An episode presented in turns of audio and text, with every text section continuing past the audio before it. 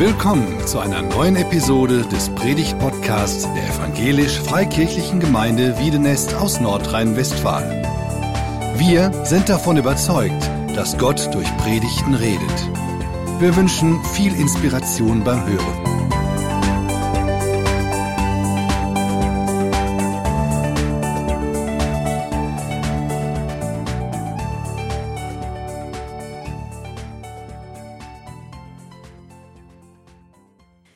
Haben schon äh, gerade einen kleinen Einblick bekommen, äh, wie das Kraftwerk aussieht. Natürlich hat das nicht ganz die Realität wiedergespiegelt. Ähm, ihr habt wesentlich mehr gelernt und auch wesentlich besser mitgemacht im Kraftwerk, auf jeden Fall. Und ähm, ich persönlich hatte wirklich eine richtig gute Zeit mit euch im Kraftwerk. Wir haben ähm, nicht nur viel über die Bibel gelernt und über ähm, ja, verschiedene Themen geredet. Wir haben auch wirklich viel Gemeinschaft und Spaß erleben dürfen. Wir haben Spiele gespielt, wir haben gemeinsam gegessen, wir haben im Gemeindehaus übernachtet. Und ähm, genau, für mich war das eine besondere Zeit immer, mit euch diese Kraftwerkwochenenden zu haben. Und äh, manche von euch haben noch ein Jahr Kraftwerk vor sich, aber für einige geht diese Zeit auch zu Ende. Merle, dich verabschieden wir heute und auch Juliana verabschieden wir heute, die ähm, leider heute nicht hier ist. Grüße gehen raus nach Österreich. Genau. Ähm, aber auch Jonas, der mit auch nach Österreich gezogen ist, ähm, ist weggezogen. Und auch für mich ist es ähm, das letzte Mal Kraftwerk, weil auch ich bald wegziehe. Und mit Umzug und Auszug aus meiner Wohnung beschäftige ich mich gerade viel. Ähm, genau, ich habe jetzt erfahren, dass ich meine Küche nicht weiterverkaufen darf. Das heißt, da kann ich mich jetzt auch noch mit beschäftigen, wo ich die äh, loswerde. Und solche Themen sind äh, gerade so in meinem Leben vorhanden. Und bei Auszug musste ich direkt auch an den Auszug aus Ägypten vom Volk Israel denken. Wie war das damals beim Volk Israel? Die Israeliten waren in Ägypten Sklaven und Gott hat sie aus der Sklaverei befreit. Sie sind mit so einem riesengroßen Volk aus Ägypten raus und sind in der Wüste gelandet. In der Wüste haben sie erstmal Gott richtig krass erlebt. Er hat viele Wunder getan. Er hat das Meer geteilt, dass sie einfach hindurchlaufen konnten. Er hat ihnen mitten in der Wüste Wasser gegeben, damit sie nicht verdursten. Und sie durften eine Oase finden, an der sie lagern konnten. Und ähm, da befinden wir uns jetzt, an dieser Oase. Ähm, wir sind in 2. Mose, Kapitel 16. Und was passiert dann? Sie gehen von dieser Oase wieder los, sie ziehen weiter und stehen wieder mitten in der Wüste. Und sie sehen um sich herum den ganzen Sand, oder ich weiß nicht genau, wie die Wüste da ausgesehen hat. Auf jeden Fall war es sehr karg, schätze ich. Und sie fangen an zu murren. Murren ist ein wunderschönes Wort, finde ich, was wir leider gar nicht mehr so oft benutzen. Äh, murren heißt so viel wie, sie meckern die ganze Zeit rum, sie beschweren sich über alles Mögliche. Und sie sagen, wären wir doch hier in Ägypten geblieben. Oder nicht hier, also wären wir in Ägypten geblieben, dann wären wir nicht in dieser elenden Wüste. Hier werden wir alle verhungern. Es ist noch gar nicht lange her, aber sie haben schon vergessen, was sie mit Gott erlebt haben, welche Wunder Gott alles getan hat. Da kann man sich jetzt denken, meine Güte, sind die vergesslich. Aber ich glaube, dass uns das auch oft passiert. Zumindest mir passiert das oft. In meinem Leben gibt es auch immer wieder solche Oasen, wie das Volk Israel sie erlebt hat. So besondere, heilige Momente mit Gott, wo ich ihn erlebe, wo ich sein Wirken sehe. Momente wie zum Beispiel die Pfingstjugendkonferenz, wie Zeltlager und Lobpreisabende und andere Freizeiten, wie das Fritz Sommercamp. Und ich tanke an diesen Oasen auf. Ich genieße Gottes Gegenwart. Ich staune über das, was er tut. Und drei Tage später habe ich alles wieder vergessen. Der Alltag ist wieder da. Ich fange wieder an zu murren und mich über alles zu beschweren. Und dieses Jahr ging mir das ganz extrem so nach dem Fritz Sommercamp. Das war wirklich eine krasse Zeit, wo viel passiert ist, wo Gott so viel Gutes getan hat, wo Gott so viele Gebete erhört hat. Und die zwei Wochen danach, als ich wieder hier war, war ich richtig in einem Loch. Ich war richtig unzufrieden mit meinem Leben. Ich fand alles irgendwie doof. Ich habe über alles gemeckert. Und ich habe mich nicht mehr erinnert an all das Gute, was Gott getan hat. Ich habe mich nicht mehr gefreut über das, was ich sehen durfte, wie Gott gewirkt hat. Ich war richtig unzufrieden. Und irgendwie hat sich das auch wie so eine Wüste angefühlt, wie bei dem Volk Israel damals. Das Erstaunliche ist, man könnte jetzt denken, Gott hat keine Lust mehr auf das Volk Israel. Die sind ja doch nur am Murren, die sehen überhaupt nicht, was er alles tut, obwohl er doch schon so oft so viele Wunder getan hat. Aber das Gegenteil ist der Fall. Wer die Geschichte kennt und den Titel schon gelesen hat, ahnt, was jetzt kommt. Gott tut nämlich direkt das nächste Wunder. In 2. Mose 16, Vers 4 lesen wir, Da sagte Gott zu Mose, Pass auf, ich werde euch Brot vom Himmel regnen lassen. Dann sollen die Leute aus dem Lager hinausgehen und so viel sammeln, wie sie für einen Tag brauchen. Aber nicht mehr. Ich will das Volk prüfen, ob es nach meiner Weisung leben wird oder nicht.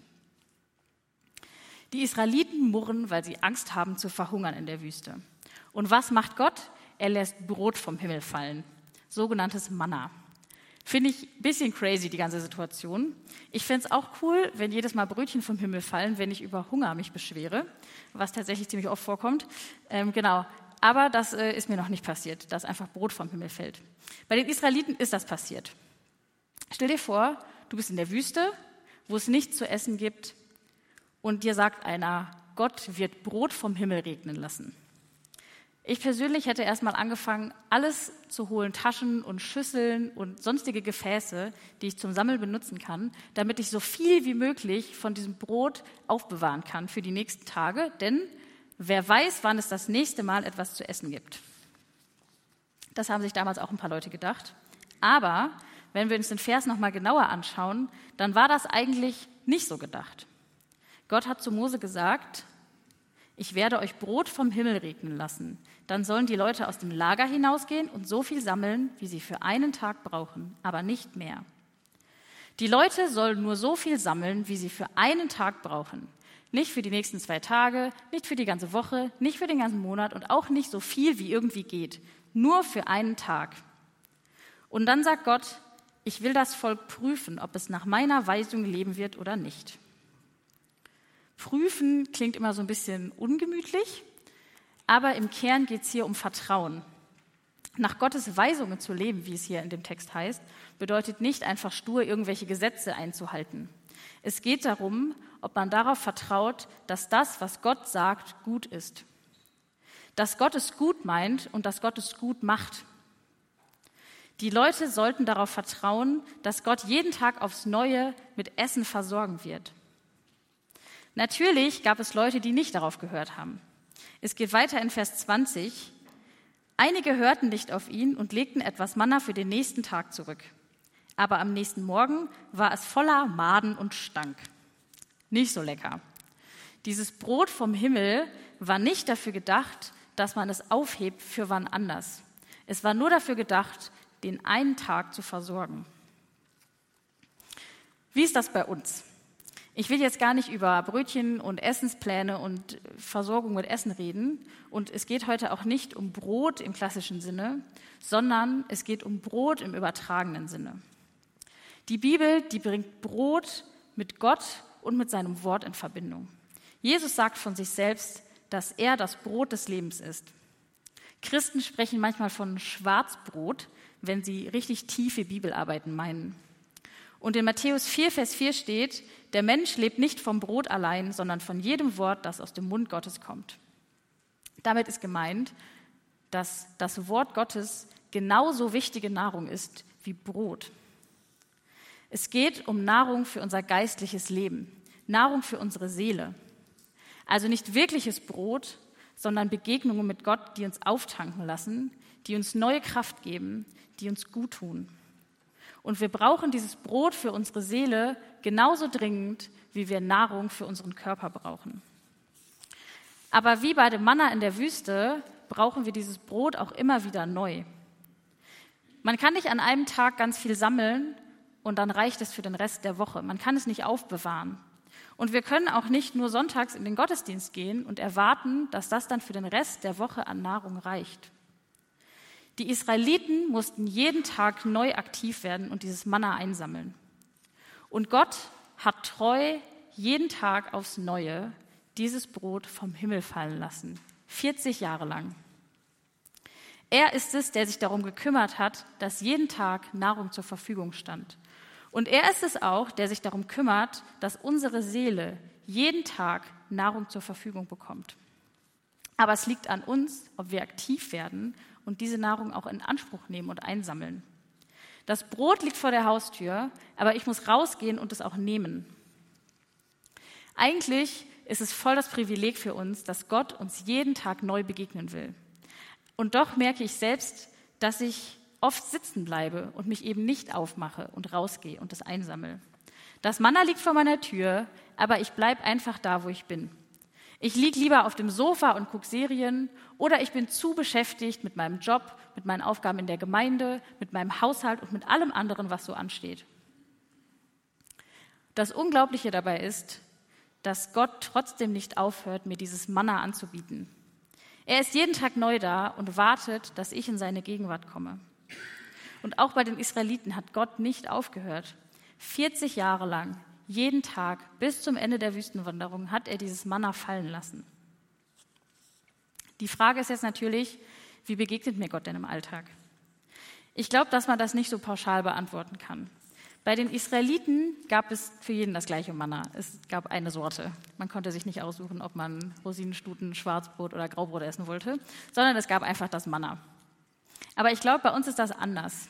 Ich glaube, bei uns ist es so, dass jeder irgendwie so seine eigene Art von Manna hat. Seine eigene ganz persönliche Art, wie Gott ihm oder ihr begegnet. Manche können am besten in Gottes Gegenwart kommen, wenn sie Lobpreis singen oder hören. Oder wenn sie einfach still sind. Oder bei Gebet oder Bibellesen.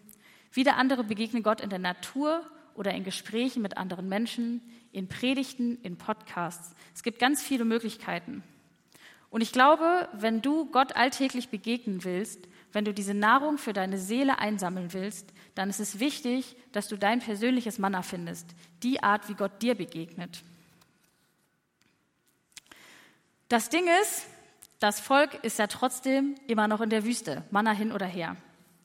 Und ich glaube, dass auch wir immer wieder Wüstenzeiten erleben, wo es eben nicht leicht ist, Gott zu begegnen wo es uns schwerfällt, jeden Tag aufs Neue seine Nähe zu suchen, wo wir einfach müde sind und keine Lust haben. Und in solchen Zeiten kann es helfen, sich zu erinnern an besondere, heilige Momente mit Gott. Ich nenne solche Momente Marmeladenglas-Momente, weil es so Momente sind, die so besonders und so heilig sind, dass man sie am liebsten in ein Marmeladenglas steckt, zuschraubt und irgendwo ins Regal stellt und wenn man es braucht, wieder aufmachen kann und sich daran zu erinnern. Momente, die man irgendwie festhalten will. Vielleicht kann es helfen, dass man sich Dinge aufschreibt, die man mit Gott erlebt hat, um solche Marmeladenglas-Momente zu schaffen. Dann kann man sie nachlesen. Man kann Gebetserhörungen aufschreiben, Gebetstagebücher führen. Vielleicht reicht es sogar auch schon, einfach mit anderen Menschen zu sprechen, die gerade Gottes Wirken erleben, auch wenn ich es nicht erlebe, und mich davon ermutigen zu lassen. Ich habe eben gesagt, man kann nicht Begegnungen mit Gott aufbewahren und sammeln für die restliche Woche. Und jetzt heißt es, man kann es doch, man kann sich doch irgendwie erinnern. Diese Marmeladenglasmomente ersetzen nicht, dass man Gott immer wieder aufs Neue sucht. Aber sie können helfen, Wüstenzeiten und schwere Zeiten durchzustehen. Und sie können motivieren, immer wieder neu in Gottes Gegenwart zu kommen, weil man sich daran erinnert, dass Gott schon mal gewirkt hat und dass er es auch wieder tun kann. Auch die Israeliten hatten solche Marmeladenglasmomente, wobei es bei ihnen eher Bundesladenmomente waren. In der Bundeslade gab es verschiedene Gegenstände, die die Israeliten dort aufbewahrt haben, um sich an das zu erinnern, was Gott im Laufe ihrer Geschichte alles getan hat. Und einer dieser Gegenstände war etwas von diesem Manna. In 2. Mose 16, Vers 32 sagt Mose, Gott hat befohlen, zwei Liter Manna für eure Nachkommen aufzubewahren. Sie sollen das Brot sehen, das er euch in der Wüste zu essen gab, nachdem er euch aus Ägypten herausgeführt hatte. Dieses Manna, was sie dort aufbewahrt haben, das wurde nicht schlecht und voller Maden und Stank.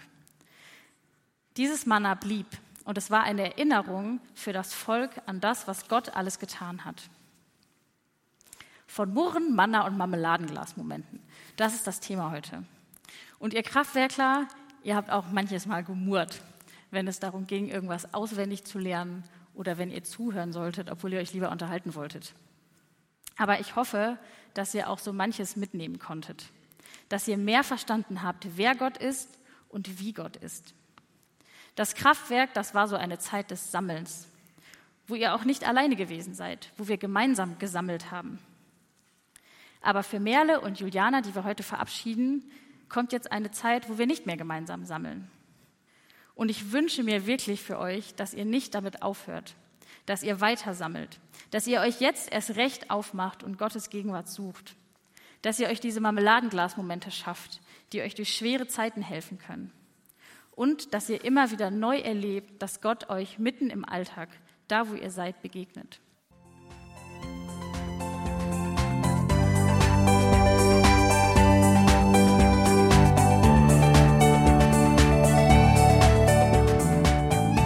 Sie hörten einen Predigt-Podcast der EFG Wiedenest.